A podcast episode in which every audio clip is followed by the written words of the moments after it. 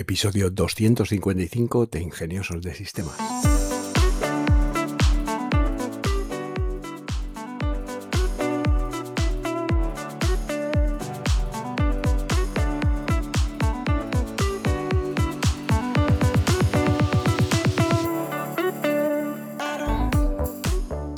Hoy es viernes 7 de abril de 2023 y hablaremos de una herramienta Hoy, como no, pues la herramienta va también sobre inteligencia artificial y se trata de una herramienta más de la firma OpenAI. Estamos hablando de OpenAI Codex, que es una herramienta de programación impulsada por inteligencia artificial y desarrollada por la compañía OpenAI, que para el que todavía no lo sepa, pues OpenAI es el fabricante de tecnologías como DALI, generador de imágenes a través de inteligencia artificial, Whisper, que es un transcriptor de habla a texto, otras muchas tecnologías y también, como no, de ChatGPT, que es así, seguro que la conocéis todos. Codex es capaz de generar código a partir de descripciones de lenguaje natural, proporcionar sugerencias y autocompletado en tiempo real, detectar y corregir errores en el código y soportar múltiples lenguajes de programación.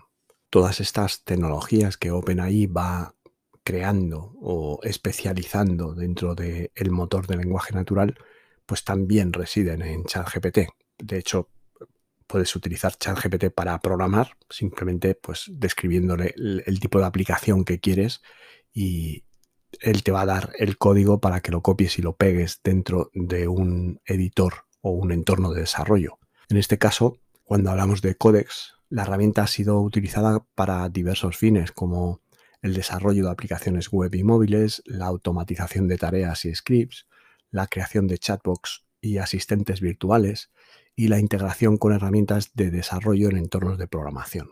Entre los beneficios de usar Codex se encuentra, pues, lógicamente el aumento de la productividad y la eficiencia en la creación de software, facilitando el aprendizaje y la enseñanza en la programación, además de la colaboración entre desarrolladores y no desarrolladores, y la reducción de la barrera de entrada para nuevos programadores. O simplemente la inclusión de gente que ahora no sabe programar y que gracias a esta tecnología puede generar código, vamos a decir sin saber muy bien lo que está haciendo, pero confiando en que el código es de calidad y además puedes aprender de lo que Codex está creando para ti porque te va a dar eh, explicaciones de lo que está haciendo o comentar las líneas de código para explicarte lo que hace cada una. Sin embargo, pues también aquí existen consideraciones éticas y limitaciones en el uso de Codex. Estas consideraciones pues eh, incluyen desde los sesgos y la calidad del código hasta la dependencia de la IA y el impacto que esto puede tener en el empleo y la seguridad y la privacidad de los datos. El desarrollo de Codex es una continuación del trabajo previo de OpenAI en la creación de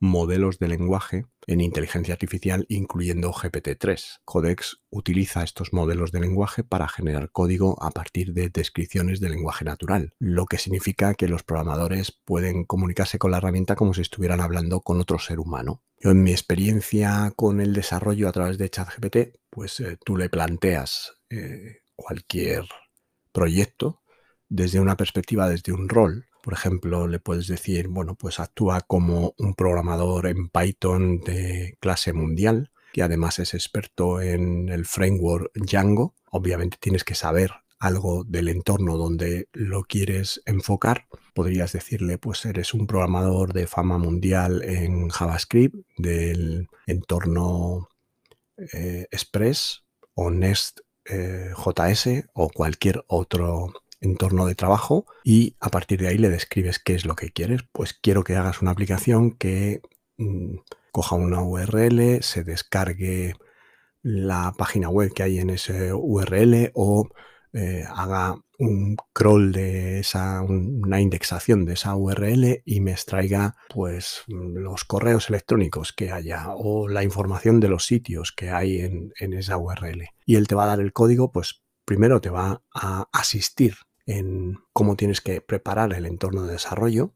Esto ya es más chat GPT, porque digamos que la parte de Codex ya está más integrada en los entornos de desarrollo y por lo tanto está más centrada en lo que es el desarrollo de código. Ya se supone que tú ya sabes cómo montar el entorno de desarrollo. Pero en el caso de ChatGPT te va a dar las instrucciones para montar el entorno de desarrollo y poder empezar a trabajar. Y luego el código para copiarlo y pegarlo dentro de, ese entorno. OpenAI Codex se presentó oficialmente en julio de 2021 como parte de la plataforma de programación colaborativa GitHub Copilot. En agosto de 2021, OpenAI lanzó una versión privada de Codex para que los desarrolladores la probaran y la integraran en sus flujos de trabajo de programación. En septiembre de 2021, OpenAI lanzó una API para permitir que los desarrolladores incorporaran Codex en sus propias aplicaciones. La historia de desarrollo de Codex representa un importante avance en la capacidad de la inteligencia artificial para asistir en la programación y en la creación de software. Es un poco lo que comentábamos sobre cómo vamos a gestionar la colaboración entre humanos y máquinas. Se espera que Codex mejore la productividad de los desarrolladores, acelere el proceso de creación de software y reduzca la barrera de entrada para aquellas personas que quieren adentrarse en el mundo de la programación. También se espera que se genere código de mejor calidad y que el número de errores o vicios ocultos de un software se disminuya. Codex tiene un conocimiento más especializado en programación que lo que es el modelo GPT-3, GPT-4 y otros modelos de lenguaje generales. Codex puede comprender el contexto de la programación y tiene conocimientos sobre las bibliotecas y marcos de trabajo utilizados en programación, lo que permite generar código de manera más efectiva y más precisa. Puedes usarlo para desarrollo de aplicaciones web y móviles, te permite generar código para crear interface de usuario, conexiones a base de datos, integraciones con APIs, y otras funcionalidades necesarias para la construcción de aplicaciones web y móviles. También puedes automatizar tareas y scripts. Puedes ser utilizado para automatizar tareas repetitivas y crear scripts personalizados que simplifiquen el trabajo diario de los desarrolladores. También puedes hacer eh, chatbots y asistentes virtuales. Codex puede generar código para crear estos chatbots y asistentes virtuales que interactúan con los usuarios de manera pues muy natural. La integración con herramientas de desarrollo y entornos de programación pues te va a dar mucha más funcionalidad y mucha más potencia dentro del entorno al que estés acostumbrado a trabajar. Y con Codex pues puedes generar código para analizar y procesar grandes cantidades de datos, lo que resulta útil en el análisis de datos o data science y en el aprendizaje automático. Otra de las funcionalidades de Codex es la capacidad de autocompletar código y ofrecer sugerencias en tiempo real. Esto permite a los desarrolladores que, bueno, pues si estás escribiendo código vas a poder escribir código más rápido, con menos errores, porque vas a empezar las líneas de código y él te va a sugerir eh, cómo continuarlas o teniendo en cuenta pues todas las entidades que tengas dentro del programa, te va a proponer estas entidades si tiene lógica que vayan en este momento, ¿no? Codex pues también puede detectar y corregir errores en el código que ya existe, lo que ayuda a los programadores a mantener el código más limpio y más eficiente. También soporta múltiples lenguajes de programación, lo que significa que los desarrolladores pueden trabajar con diferentes lenguajes en una sola plataforma. Codex también es capaz de integrarse con herramientas de desarrollo y entornos de programación populares lo que hace aún más versátil y más fácil usar estas herramientas por parte de los desarrolladores. Dentro de las consideraciones que debemos tener en cuenta es que Codex pues tiene la capacidad de generar código de alta calidad, pero no es perfecto, su entrenamiento puede estar sesgado. Los sesgos en inteligencia artificial es lo que se conoce como mm, los errores o rigidez introducida a la hora de utilizar ciertos datos en el entrenamiento del modelo, así como en la forma en la que se solicita que genere el código. Por lo tanto, tienes que tener en cuenta que el código que genera Codex tienes que revisarlo y probarlo exhaustivamente. Otro de los aspectos importantes que se plantea con el uso de, Codex es la dependencia eh, de la inteligencia artificial y el impacto en el empleo. Al final el ser humano pues se hace cómodo y enseguida se acostumbra a utilizar herramientas que le facilitan la vida. Otra cosa es que, bueno, pues el uso de estas herramientas, la dialéctica de si nos va a hacer más tontos porque no, va a evitar que pensemos, como lo hace la máquina, pues vamos a ir dejando de hacer cosas o sin embargo, pues nos va a hacer más productivos porque ya que lo hace la máquina, nosotros tenemos más tiempo para pensar y podemos hacer más tareas en menos tiempo. Esto va a ser un debate que va a existir siempre y habrá unos que piensen una cosa y actúen en consecuencia y habrá otros que piensen otra cosa y actúen en consecuencia. Habrá quien con estas herramientas no pare de crear cosas porque mm, en su ser está el la necesidad de crear cosas y hay otros pues que utilizan estas herramientas para hacer lo menos posible. Pues esto es lo mismo que si vas a coges el coche y te vas a comprar el pan a 20 metros de tu casa, ¿no? Esto no tiene nada que ver con la inteligencia artificial y es un poco más con la mentalidad de, los seres humanos. ¿no? Luego sí hay aspectos importantes como es la seguridad y la privacidad de los datos, que OpenCodex utiliza grandes cantidades de datos para entrenar el modelo y mejorar estas respuestas. Sin embargo, pues también esto puede plantear eh, preocupaciones sobre la seguridad y la privacidad de estos datos y es importante que se implementen medidas adecuadas para proteger la información y la confidencialidad.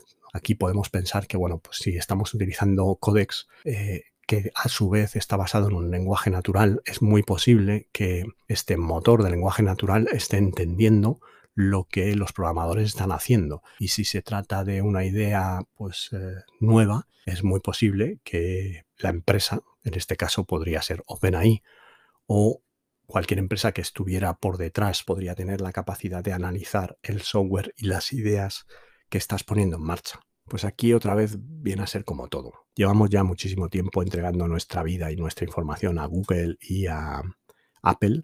Cada vez que hacemos cosas con el teléfono, fotos con el teléfono, las subimos a una nube, mm, las subimos a herramientas como Google Fotos, subimos documentos a Google Drive o a iCloud. Al final, si observas estas pequeñas normas en los términos y condiciones, verás que la mayoría de estas plataformas te dicen que si el contenido que estás subiendo no es apropiado, eh, tienen la libertad de quitarlo.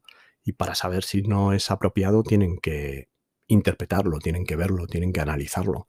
Por lo tanto, pues esto ya está pasando hace mucho tiempo. Por concluir, vemos que OpenAI Codex es un modelo de lenguaje de inteligencia artificial que puede generar código a partir de descripciones de lenguaje natural. Es capaz de trabajar con múltiples lenguajes de programación y puede ofrecer sugerencias en tiempo real para completar y corregir tu código puede mejorar la productividad y la eficiencia en el desarrollo de software, facilitar el aprendizaje a la programación y reducir esta barrera de entrada para los que consideran que programar es algo difícil. También debemos considerar las limitaciones y las preocupaciones en cuanto a la ética de la herramienta, revisar la calidad del código generado, comprobar si existen algunos sesgos en cuanto a la forma de hacer las cosas y prestar atención a la dependencia en cuanto a la inteligencia artificial y el impacto que ésta pueda tener. Ya para finalizar el episodio, recordarte que si tienes alguna pregunta, si quieres poner en marcha algún proyecto, curiosidad de cómo integrar herramientas como Codex en tu flujo de trabajo, en tenoritas.com dispones de un servicio de asesoría tecnológica personal